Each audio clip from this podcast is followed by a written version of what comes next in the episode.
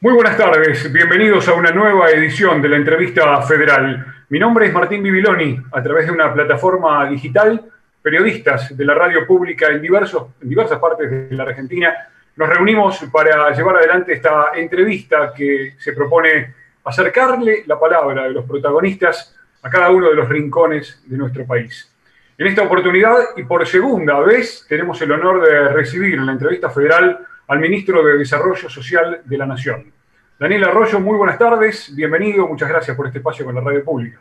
Buenas tardes y un verdadero gusto y un agradecimiento a la posibilidad de hablar con varias de las radios y con distintos lugares del país. Un gusto. El placer es todo nuestro. Yo me corro por un ratito de la conducción de este espacio y le doy las buenas tardes y el micrófono a Andrea Valdivieso de LRA1 Radio Nacional Buenos Aires. Andrea, estás al aire, adelante.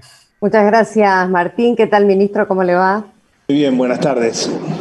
Se ha confirmado en estos días el incremento monetario que se va a aplicar al REPRO, un bono de 16 mil pesos para beneficiarias de la asignación universal por hijo. También su cartera está trabajando en la ampliación de la tarjeta alimentar a menores de 18 años con discapacidad, por ejemplo. Y sabemos que esta asistencia se da en el marco de la pandemia y llega a los sectores más vulnerables. Pero ¿de qué manera cree usted que esto impacta en la economía social para el desarrollo local en cada distrito del país? yo claramente creo que la Argentina se reconstruye de abajo hacia arriba y eso es desarrollo local. La Argentina se reconstruye del consumo, del trabajo, desde un montón de gente desarrollando actividades. Por un lado, tenemos 6 millones de personas que han creado su propia actividad, sea el gasista, el plomero, el carpintero, el pequeño agricultor, los que desarrollan actividades en el marco de la economía social. Y la tarea del Estado, a mi modo de ver, es volcar recursos, es que tengan recursos, es capitalizarlos.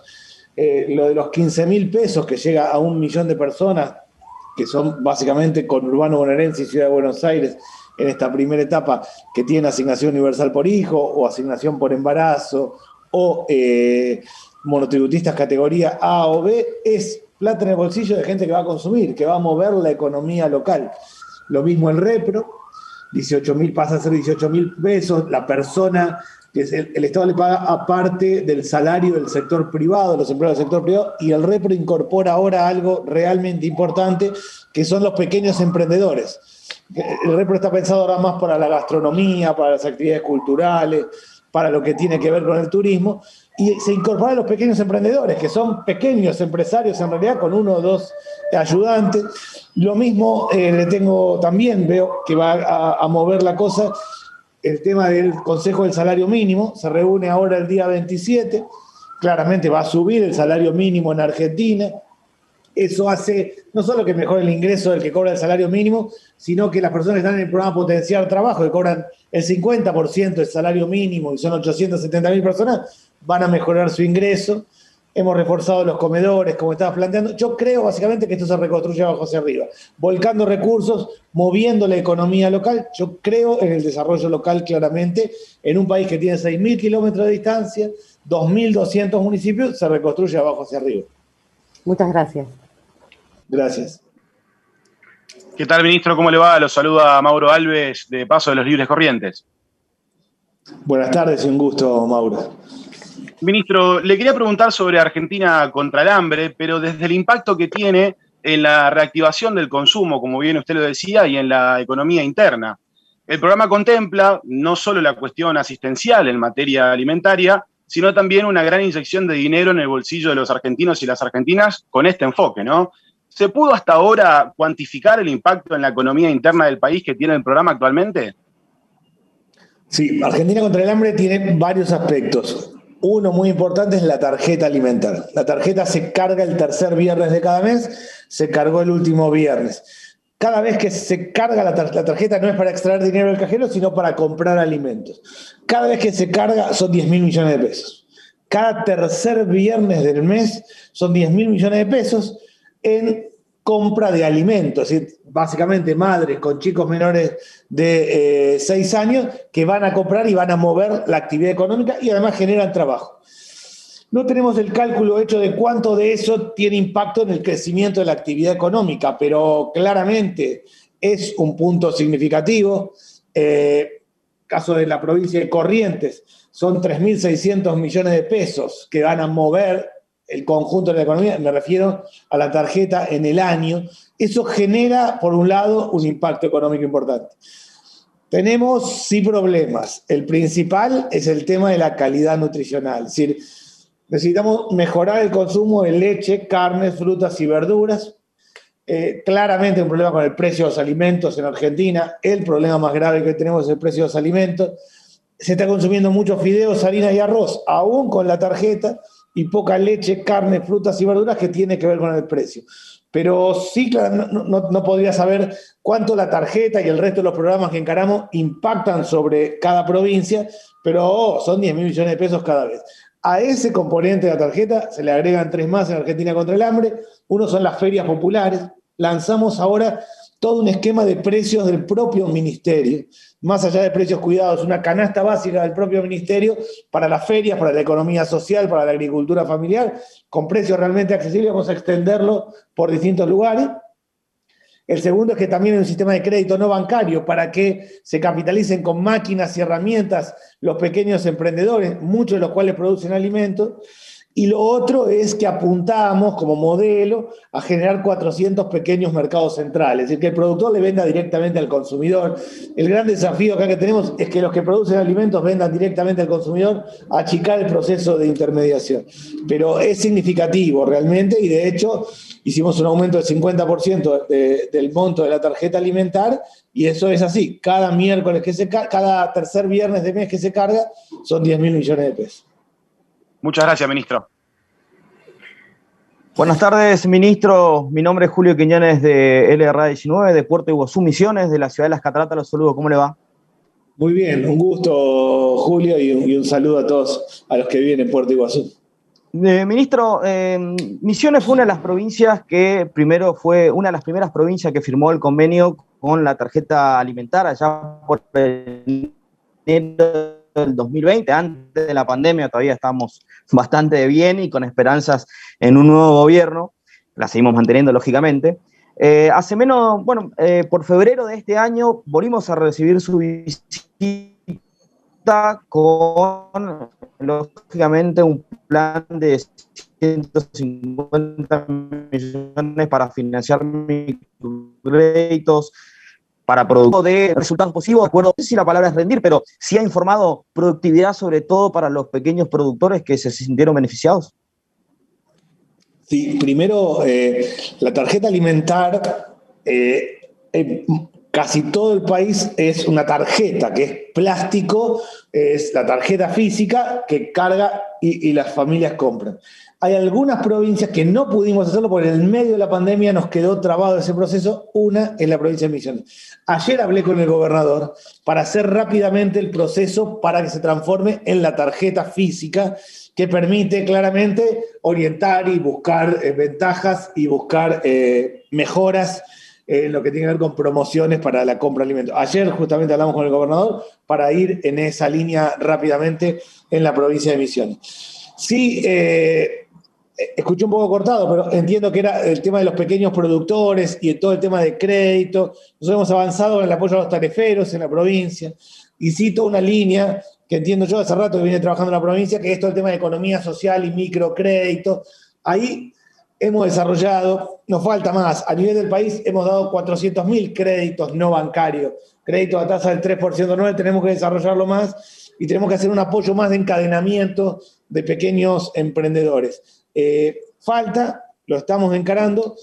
Eh, para nosotros, primero, que es lo que le comentaba a Andrea en la primera pregunta, primero está el desarrollo local y después la economía social. Primero es desarrollar las actividades que tienen que ver con cada lugar y en función de eso capitalizar, crédito, apoyo económico. En la provincia de Misiones lo venimos haciendo y, vienen trabajando mucho. Eh, esa es, la línea en particular con lo que decía antes, con la tarjeta alimentaria, vamos a, acelerar el proceso para que las familias accedan directamente a la tarjeta física que les permite tener promociones. Hoy se está cargando en la asignación universal por hijo en el caso de la provincia de Misiones.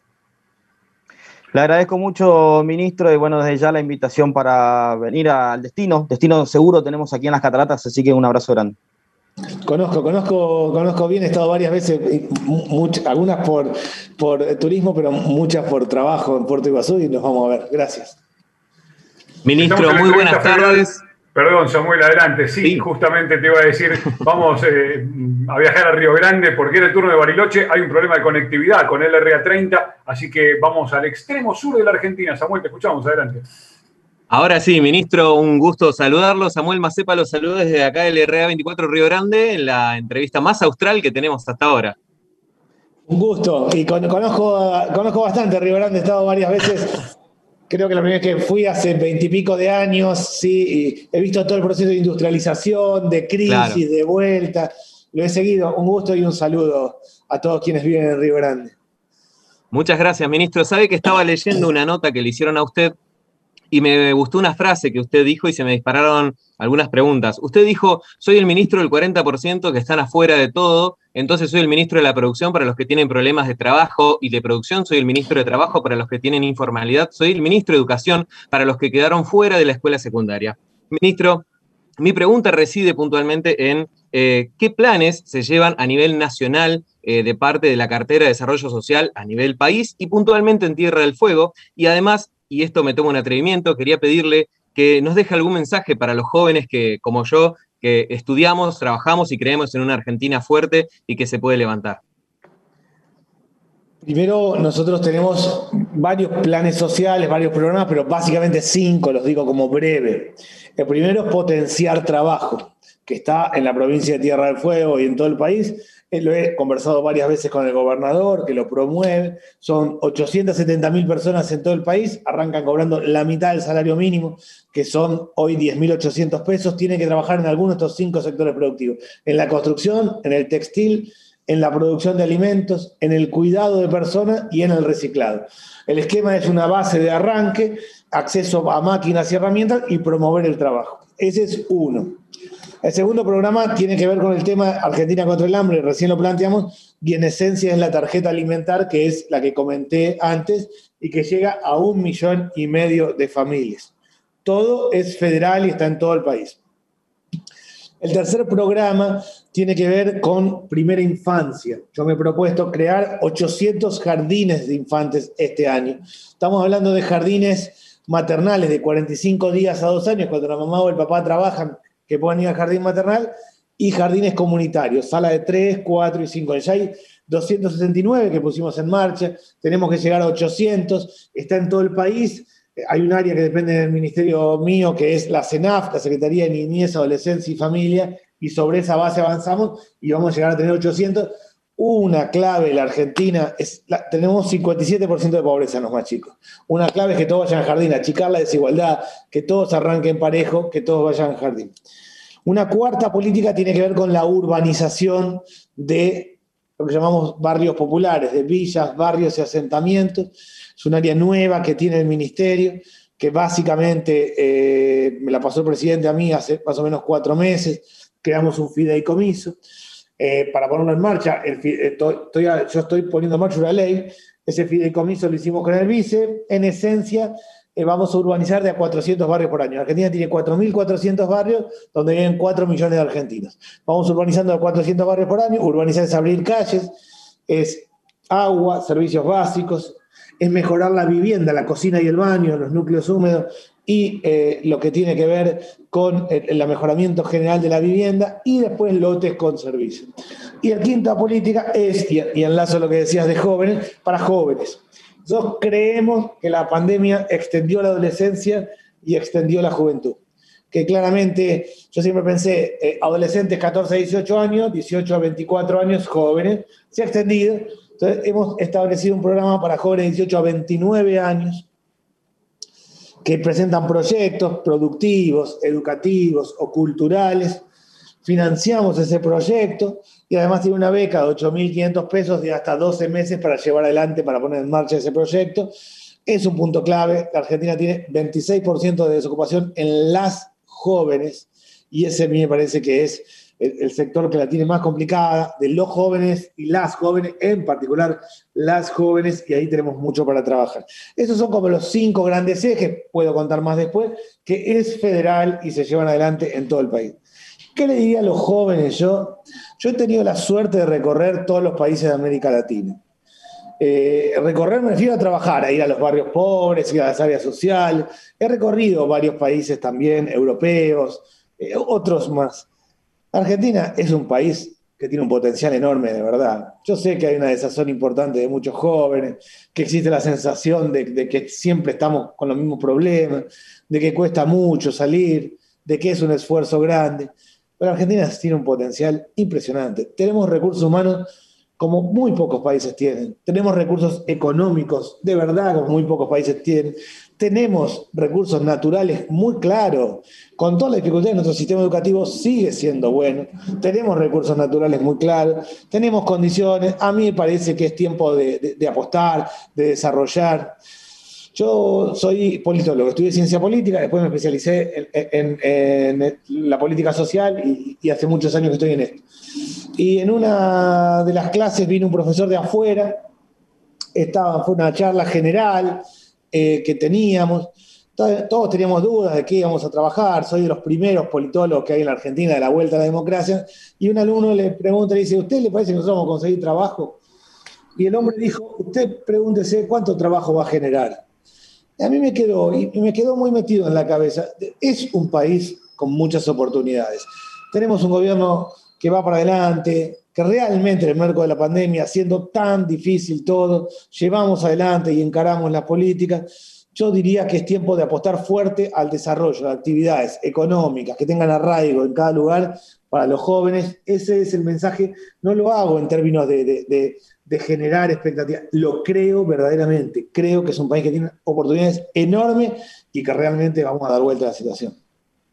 Muchas gracias, ministro? y lo esperamos para comer alguna trucha. Vamos a estar, gracias.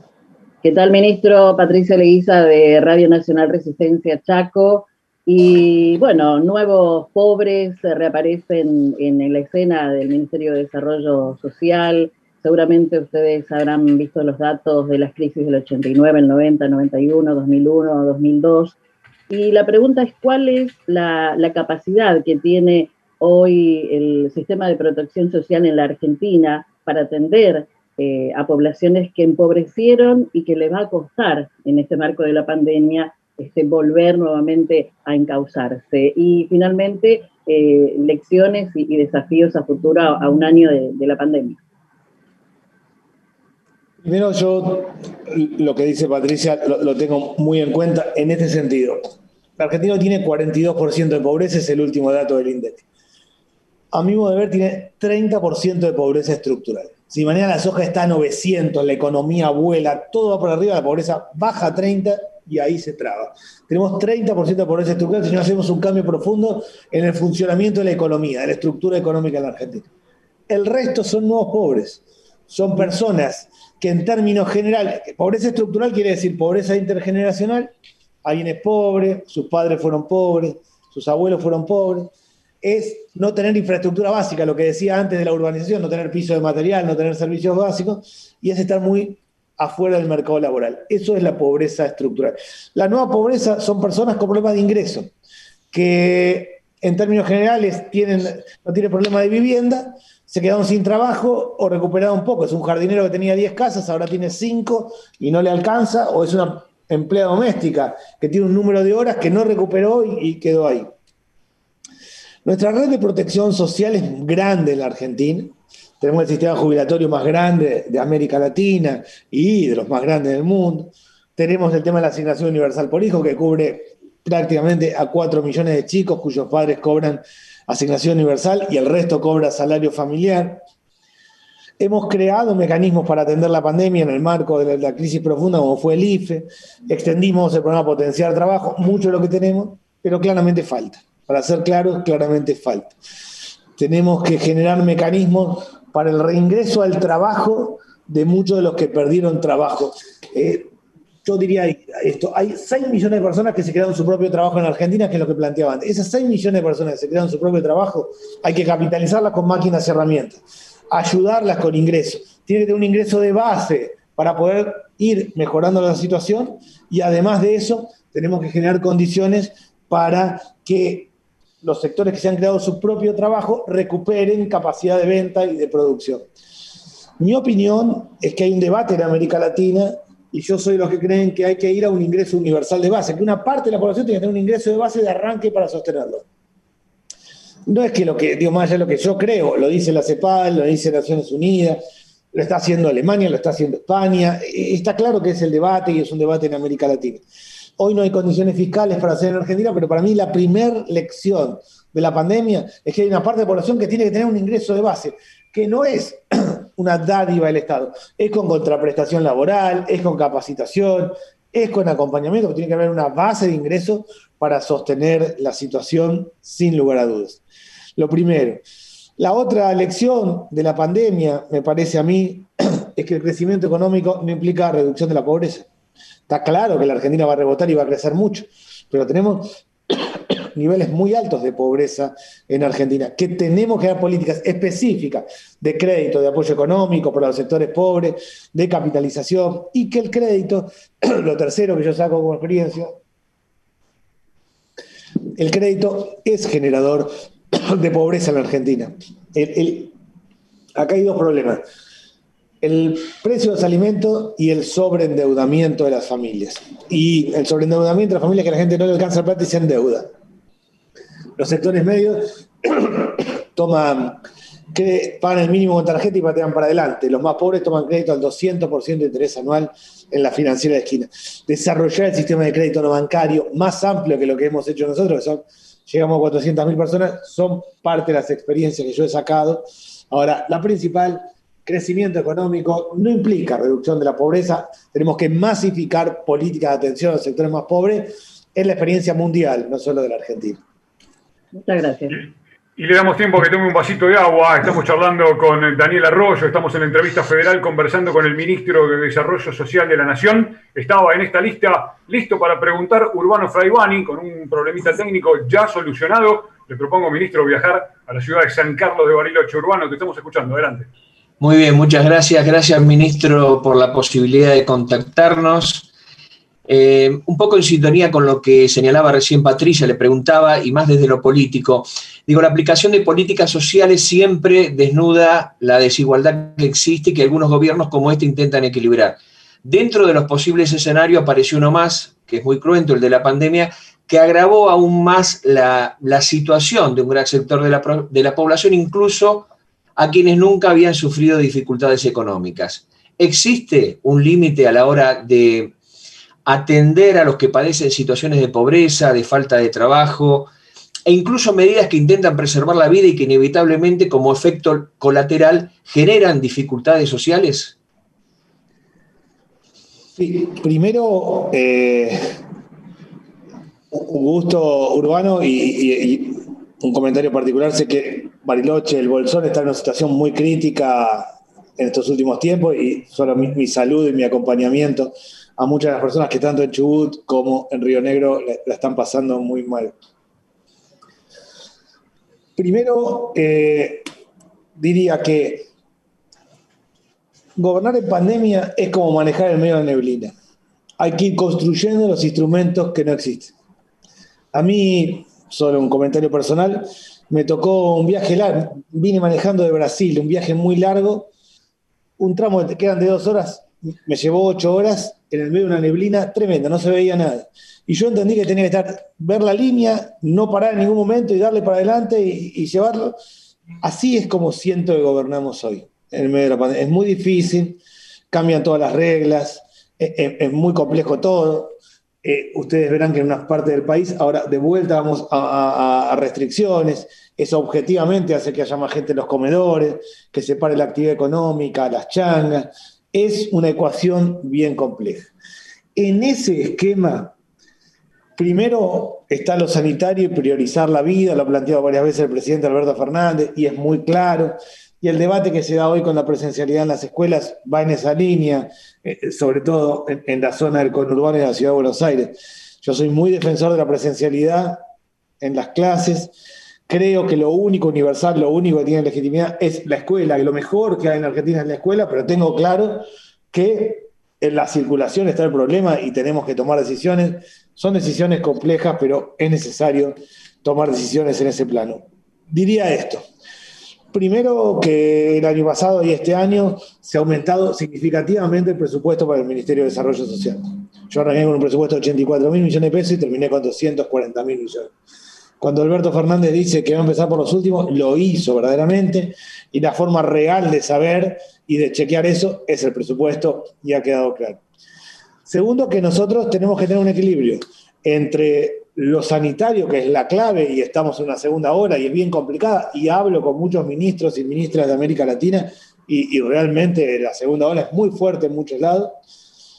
El cuidado de lo económico, tenemos que cuidar lo económico. El año pasado, abril, mayo y junio, se cerró toda la actividad, eso fue, la pobreza se disparó al 47%, bajó 19 puntos la economía hemos aprendido también, se trabaja con más protocolo en el sector privado. Y tercero, tenemos que ir estableciendo el criterio para sostener y acompañar a aquellos que tienen dificultades. De ese equilibrio sale el presupuesto y son las políticas que estamos ganando. No hay límite en el sentido de que no es que hay un determinado presupuesto, una regla y no nos podemos pasar de ahí. Tiene que ver con la situación sanitaria y cuánto de complicado sea. Así como el año pasado hubo decisión de atender a los que menos tenían y claramente se volcó en el presupuesto, lo estoy haciendo yo este año, de hecho ya hemos hecho varios aumentos, el primero con la tarjeta alimentaria al 50%, el segundo con los refuerzos de comedores y merenderos, vamos evaluando cada situación, cada momento y, y acompañando a los que menos tienen y acompañando a aquellos que se ven afectados, sea por el sector productivo o sea por la zona del país. Eso es como hoy lo vamos llevando adelante lo, primero que dije eh, al comienzo, con la asignación universal por hijo y con las otras bonos que se han dado, los vamos a extender en la medida que sea necesario. Hola, ministro, ¿cómo le va? Buenas tardes, le habla Judith Gerbaldo de Radio Nacional Córdoba. Eh, eh, ha entrado en un tema que tiene que ver con lo que usted se definió hace instantes, soy politólogo. Entonces a mí me interesa que podamos pensar, si bien se ha explayado en el plano de lo que son las políticas sociales, bueno, de lo que está pasando en este momento que usted definía como muy difícil, como muy complejo, en este tiempo de pandemia, en el que nos encontramos entre una pobreza creciente, unos datos del índice del 42%, el negacionismo de la oposición y un discurso golpista. Fíjese que eh, hoy el tema en las redes sociales está dando vueltas por estas declaraciones que hacía Longobardi. La democracia no es para cualquier país, la democracia requiere estándares de bienestar económico e igualdad, de oportunidades, de estabilidad. Bien, a este discurso, a este discurso que trata de no reconocer las acciones que se, están realizando, pero también la herencia recibida de la pandemia macrista, ¿qué le dice usted? ¿Qué le dice el ministro de Desarrollo Social Político que mira esta realidad? Primero, yo parto de la base de que la sociedad está tres pasos adelante de la política en Argentina que el nivel de tensión, de grieta, de, dificultad, la sociedad lo procesa bien y sabe qué es lo que hay que hacer en cada tiempo. Hay mucha gente en este tiempo de restricciones, eh, aquí en el AMBA, que se sorprende del cumplimiento de restricciones. La sociedad está tres pasos adelante. Sabe que hay dificultades, sabe que hay que cumplir, sabe las dificultades que hay. Es una sociedad sana la sociedad argentina, primero. Segundo, me lo tomo siempre de manera muy personal. Creo que todos los que somos políticos, los que están, a mi modo de ver, en los medios de comunicación, los que son dirigentes, diputados, dirigentes, lo que fue, tenemos una responsabilidad colectiva. Y la responsabilidad colectiva es que uno no puede decir cualquier cosa. Una cosa es lo individual y otra cosa es la responsabilidad colectiva. Yo en mi casa, viendo un partido de fútbol, puedo decir, este jugador es horrible, habría que cambiar el técnico, tendríamos que hacer esto, lo otro. Ese es un plan. Ahora, mi responsabilidad pública es la responsabilidad colectiva. Y la responsabilidad colectiva es, primero, apaciguar, serenar. Segundo, ser muy claros, además, y decir cosas que tengan que ver con hechos. Doy un ejemplo que a mí me, impacta. Muchas veces se dice, las mujeres se embarazan para tener planes sociales. Y se repite y se construye casi como un dato de realidad. ¿Qué ¿Cuál es la realidad? La asignación universal por hijo lleva 11 años en Argentina. Hace 11 años, es la única política que tiene tanta continuidad. Lleva 11 años en Argentina, fue estudiada por las universidades de Argentina, del resto de, otros países, por distintos. O sea, si hay algo que tiene continuidad, tiene estudios, sabemos, es la asignación universal por hijo. ¿Cuándo arrancó? En el 2009, el promedio de hijos por familia era 1,8, o sea, menos de dos chicos por familia, 1,8. En el 2021 es 1,8. 11 años después, casi, este año se van a cumplir 12 años. ¿Qué quiero decir? Es importante trabajar con datos. Hay que bajar las tensiones, hay que apaciguar, claramente hay dificultades. La Argentina, todos tenemos que ayudar, serenar, hay una sociedad sana, es evidente que está subiendo la cantidad de casos, hay que ser cuidadosos con los contagios y sobre ese plano, a mi modo de ver, tenemos que movernos todos, oficialismo, oposición, todos tenemos que ayudar. Yo me lo tomo muy en serio el tema de responsabilidad colectiva. Tengo claro que una cosa es el ámbito privado, mi opinión sobre el equipo de fútbol del que soy y mis enojos o no, y otra cosa muy distinta es la responsabilidad colectiva al hablar. Creo que todos tenemos que apaciguar. Yo siempre cuando digo algo pienso quién me está escuchando. El que está escuchando es una persona que está nerviosa, preocupada, tensa, está muy, muy complicada la cosa. Hay mucha gente que la pasa mal, hay muchísima gente que hace un año que no puede abrazar a sus seres queridos, están muy tensos. Todos tenemos que apaciguar, es una responsabilidad colectiva, pero si yo formara parte de un partido de oposición, haría lo mismo.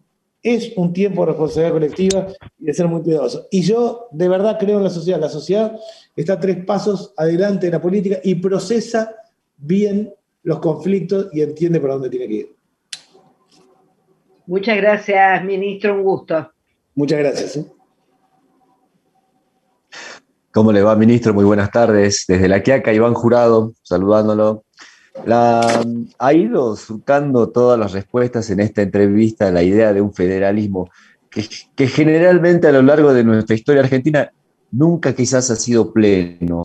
¿Cómo hacemos, Daniel, para, para ese largo trecho que significa llegar, a acercar toda esta, esta estrategia que hay desde el Ministerio hacia el poblador rural más profundo que tenemos en esta Argentina? Argentina, el Estado Nacional, tiene una deuda con la población rural en Argentina. Claramente tenemos una deuda. O sea, tenemos varias deudas. Eh, claramente hay que construir un federalismo real y concreto que todavía no existe en Argentina. Hay una deuda del Estado Nacional con el norte grande, yo diría con el NOA, Salta, Jujuy, Catamarca, Santiago Estero y Tucumán, y con el NEA, Chaco, Misiones, Corrientes y Formosa. Hay muchas zonas con dificultades, pero claramente una deuda. Y hay un gran tema en el ámbito rural. Nosotros siempre partimos de la base de que tenemos 90% de población urbana, 10% de población rural, decimos que somos distintos de otros países de América Latina porque hay poca ruralidad y sobre esa base falta mucho para encarar. Primero, a mí me parece que hay que repensar el tema territorial en Argentina. Si uno agarra un mapa de Argentina, el AMBA, los que hablamos todos hoy, el conurbano de Ciudad de Buenos Aires, es el 1%, es un puntito, en un mapa es un puntito. En ese 1% vivimos casi 16 millones de personas. Más de un tercio de la población viven en el 1% del territorio argentino. La mitad del mapa es la Patagonia. En la Patagonia vive medio habitante por kilómetro cuadrado. Es un país muy desequilibrado territorialmente. Y en ese plano, a mí me parece que pensar la nueva ruralidad, la desconcentración territorial, el apoyo a los productores rurales, a la agricultura familiar, el generar mecanismos para repoblar gran parte de los pueblos, es un punto que hay que encarar. Ahí yo creo que tenemos una deuda. Nosotros estamos encarando con una política que tiene que ver con el fortalecimiento de las localidades de menos de 2.000 habitantes, que son las zonas rurales, rurales de Argentina. Encaramos un plan que se llama Volver. El esquema es que alguien que va a estudiar en algún lugar vuelva a su pueblo. Si fue a estudiar a Rosario, vuelva a su pueblo, o a Córdoba, o a, este, a Buenos Aires. volver a su pueblo significa, eh, si, si, una chica fue a estudiar odontología y vuelve a su pueblo, que el Estado le ayuda a montar su consultorio odontológico, a desarrollar su actividad. Mucho del desarrollo, del encadenamiento del ámbito rural, diría que ahí tenemos una deuda.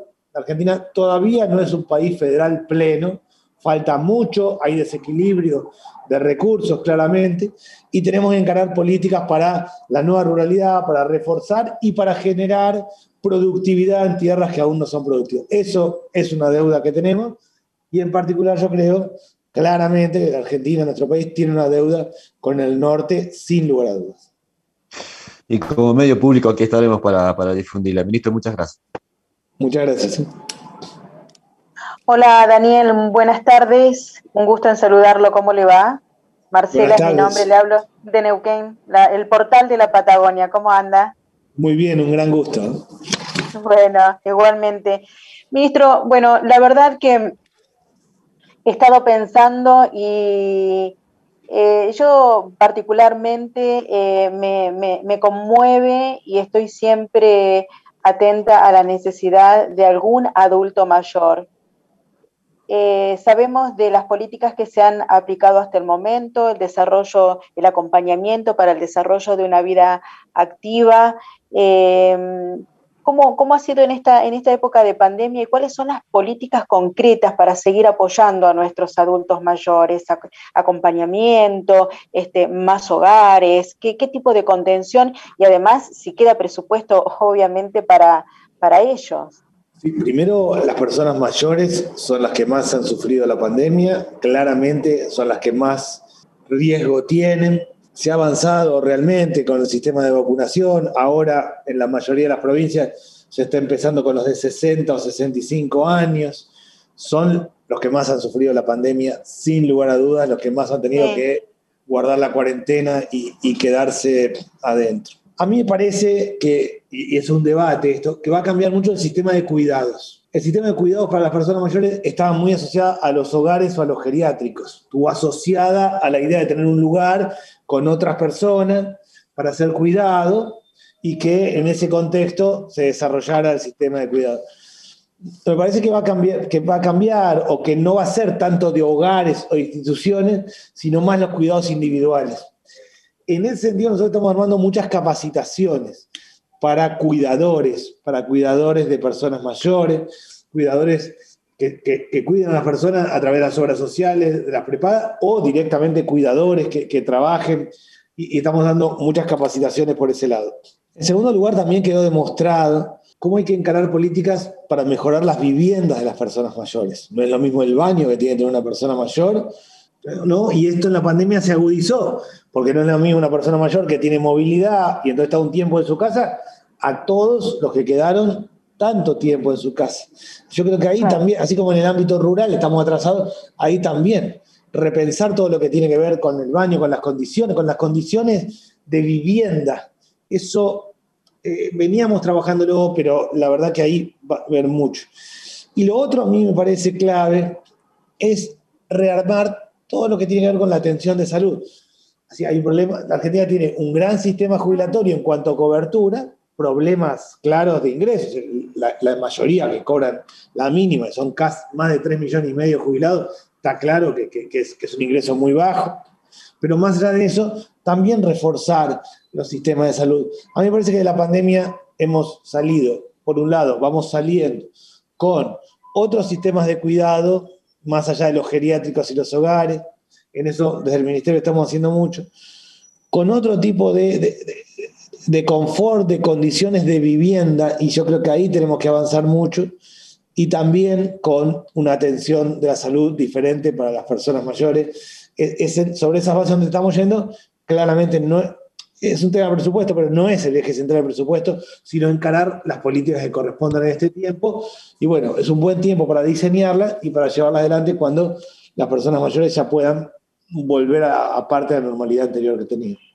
Bueno, es alentador, es, muy alentador el, el, proyecto, se lo merecen, obviamente, porque merecen toda nuestra honra y todo nuestro respeto. Gracias, ministro, un placer. No, gracias. Y también una cosa que no dije, Marcela, es las personas mayores tienen mucho para dar, no, es solo cuánto colaboramos, sino para empezar tienen experiencia, tienen conocimiento, tienen mucho para dar. también hay que hacer ese esquema. Una persona mayor que estuvo en determinado sector productivo puede trasladar conocimientos, puede eh, eh, ayudar, hacer de tutor de un conjunto de jóvenes. También hay que pensarlo en los términos de, cuánto tienen para dar, porque realmente son las personas que más experiencia, más conocimiento han acumulado. Eso sin dudas hay que trasladarse a la sociedad. Gracias. Seguro. Gracias. Un abrazo. ¿Qué tal? Buenas tardes, ministro. Mi nombre es Maru Rocha Alfaro de Radio Nacional Salta. Este, bueno, agradecerle eh, la información que está brindando y quizás eh, mi consulta por ahí está vinculada a un ámbito más localista, pero pienso que tiene que ver también en estas nuevas estrategias de, y las formas de implementación que tiene el gobierno nacional para llegar a las provincias más pobres, como es el caso de Salta. Contarle antes un, poco eh, de lo que se está viviendo actualmente, eh, por ejemplo, con el plan Potenciar para los trabajadores, eh, donde han habido algunas incertidumbres en relación a la implementación de este plan, ya que el gobierno provincial eh, quiere realizar la contraprestación laboral con las ordenanzas de las escuelas.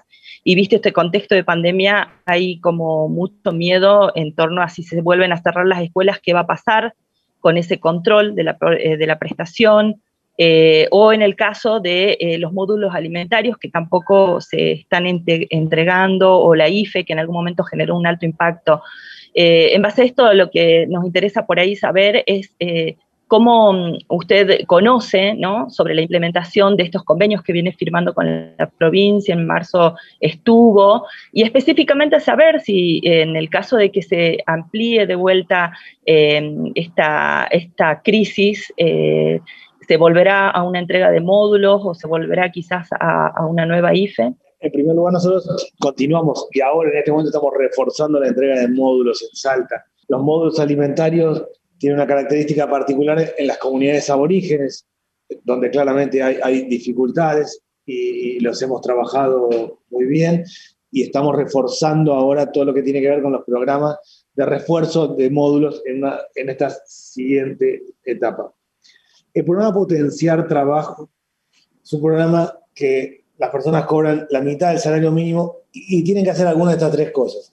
O contraprestar cuatro horas de trabajo donde están dadas las condiciones, la, pandemia limita claramente, o donar parte del producto. Donar parte del producto si yo tengo una carpintería, eh, arreglo los muebles de la escuela, o si tengo una panadería, ayudo al comedor o capacitarse. Son una de las tres cuestiones. Es decir, eh, eh, tiene una contraprestación, que es una de esas tres. Por supuesto, adaptadas a la pandemia. no es lo mismo que haya clases a que no haya clases, no es lo mismo que se pueda circular a no, o sea, somos muy cuidadosos. Pero en esencia están asociadas a alguna de estas tres cuestiones la contraprestación. No, no está, no, no es el ánimo que las personas dejen de recibir el programa potencial de trabajo, sino al revés o sea, que podamos ir generando estas contraprestaciones y que el programa Potencial Trabajo sea una base de ingreso para que alguien vaya mejorando su situación y creciendo en los niveles de, ingreso. Eh, estamos en Salta siempre trabajando fuertemente. En el caso de la provincia tenemos 69 mil personas que tienen la tarjeta alimentar. En el caso de la provincia de Salta, eso es realmente significativo, es un impacto económico alto por un lado. Por otro lado, potencial trabajo hay 24.000 personas en la provincia de Salta, digo los datos de la provincia, y con eso queremos extender. Eh, ese es el, objetivo para nosotros. Primero, que potencial trabajo sea una base de ingreso. La contraprestación laboral tiene que darse en el contexto que es posible en la pandemia. Segundo, la tarjeta alimentar es apuntamos a la buena nutrición y yo le pido a todos los medios de comunicación que nos ayuden con el tema de leche, carnes, frutas y verduras. Hay un problema de calidad nutricional en Argentina, no solo de hambre, sino de calidad nutricional. Y lo tercero es que, en el caso particular de Salta, reforzamos los módulos alimentarios que tienen mucho que ver con las comunidades aborígenes y con situaciones muy críticas que se han vivido y se viven en la provincia de Salta. Estamos hablando con Daniel Arroyo. Nos quedan muy poquito tiempo porque sabemos que por una cuestión de agenda el ministro se tiene que ir en un par de minutos. Andrea Valdivieso en Buenos Aires tiene una pregunta cortita y si hay tiempo, una más. André. Sí, ministro, eh, básicamente, bueno, aquí en la ciudad de Buenos Aires, más precisamente en los barrios este, que están al límite con el, con el conurbano bonaerense, se ha visto en el último tiempo un crecimiento en el número de gente que vive en la calle. La pregunta es, ¿es difícil articular con el ministerio local poder llegar con la asistencia a esa gente? No, nuestra obligación es articular. Hay más personas en situación de calle. Hay una ley que está por salir por el Congreso y que la verdad que sería muy útil que salga rápidamente. Para mí va a ser votada por todos los diputados y todos los senadores, no, no veo debate. Esa ley crea una unidad de trabajo en el Ministerio de Desarrollo Social y genera un fondo para lo que tiene que ver con vivienda. hay gente en situación de calle histórica, en situación de calle, y están las nuevas personas. Nuevas personas son muchas familias y tiene que ver con el, con el tema de los alquileres, las dificultades con los alquileres y con el ingreso y con las changas. Un fondo para ahí.